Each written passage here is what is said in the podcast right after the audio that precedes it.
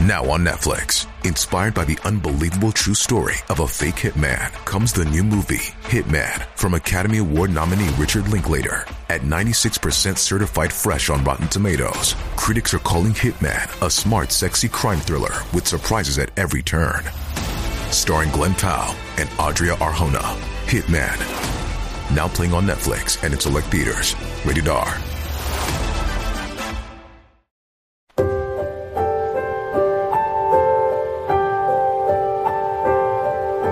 有句老话：“久病床前无孝子。”年纪大了生病导致长期卧床，需要子女细心照顾。这在台湾这种情况可能不算少见。我们讲究的则是百善孝为先。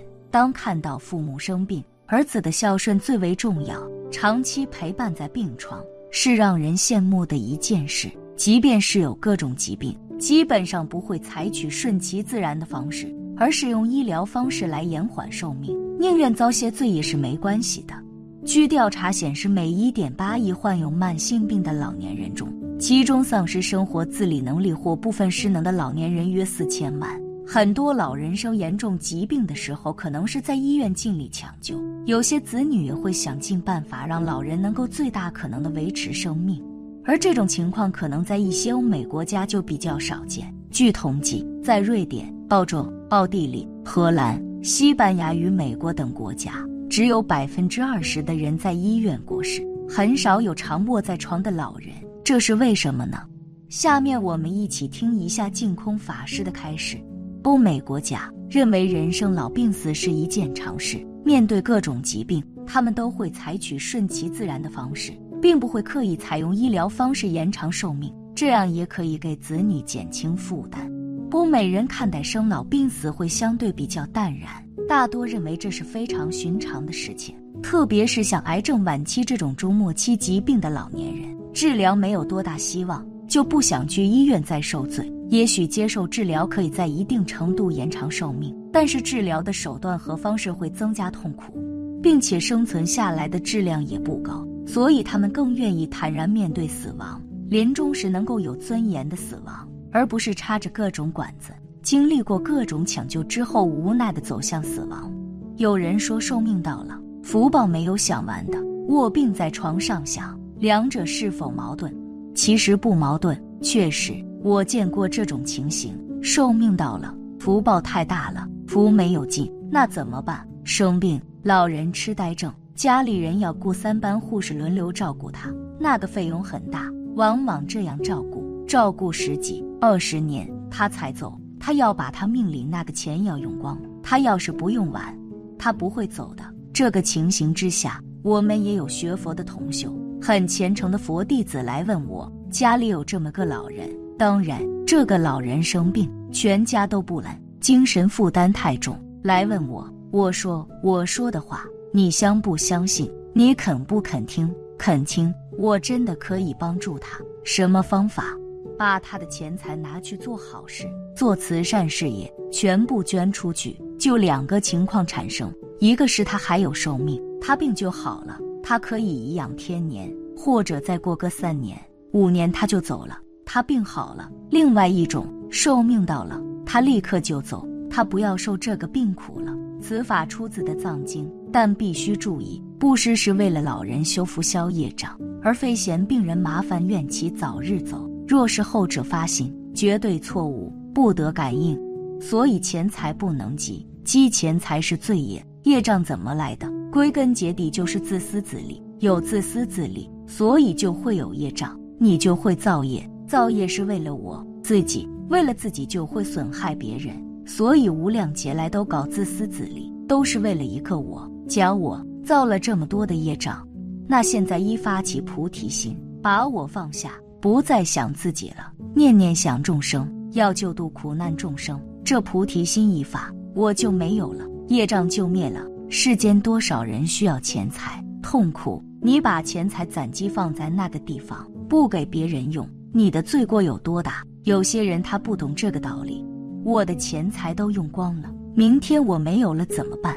他不知道愈用愈多，他不晓得这个道理。如果你是大布施的话。你钱财上遇到困难了，你这个功德了不起，为什么？因果定律推翻了，由你做证明没有因果。佛讲的话全是假话，你给他做证明了，你的功德多大？所以世间人无知，真的不明道理，但为自己的更多回报而布施，同属发心错误，不得感应。我们钱财用光了。我这么多年来，我实在讲，过去生中没有修福报，贫情下贱，在社会上没有地位，没有财富。我是学佛学了这么多年，老师教给我这些道理，我相信。认真努力做布施，有一分钱布施一分钱，有两分钱布施两分钱。这五十年来愈布施愈多，多到现在你问我有多少钱，我不知道，我没有数字。愈布施愈多，无论做什么事情，自自然然佛菩萨护法神在帮助，不用操一点心。这个多自在，建个道场，到处化缘，多辛苦。我们今天想这个道场必要，确实有必要。念头一动。人家把钱送来了，送多少？刚刚好那么多。你这个道场需要多少？他刚好送那么多来，不可思议，哪有操一点心？所以一定要相信佛的话，不相信佛的话，那真的叫吃亏在眼前。所以老人的慢性病大致上都是这个样子，何必把那个钱躺在床上去想？世间苦难人那么多，为什么不去帮助别人，自己早一点的解脱？早一点得自在，决定升到好的地方去。好事做多了，升天。躺在床上十几年，把自己那些钱想完，三途去了。自私自利，为什么不去帮助别人？要学佛菩萨，主动、自动、自发，主动去帮助一切苦难众生。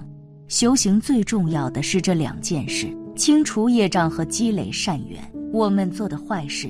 产生的钝念都会形成一种看不到的屏障，这就是业障。而消除业障、减少业障的方法都有哪些呢？做善事、放生、募捐、祈佛、诵经，都能减少业障。做的越多，业障就越轻。很多百岁老人身体依然康健，行动自如，而有的老人才过半百就只能坐在轮椅上，整体被病痛折磨。这就是业障重的缘故。没什么业障的人。内心平静，浑身清爽，有精气神。修行者内心平静，念佛久的人，到了一定的境界，就感觉众生脱度了，越来越神清气爽，也不会经常出现各种小毛病。当你觉得浑身轻松有劲的时候，就是业障消除了。面对业障，不要害怕，更不要放松警惕，轻视它，持之以恒，慢慢的积累善果，业障就会一点点消除。三天打鱼两天晒网是最忌讳的，只有坚持才有机会彻底消除业障。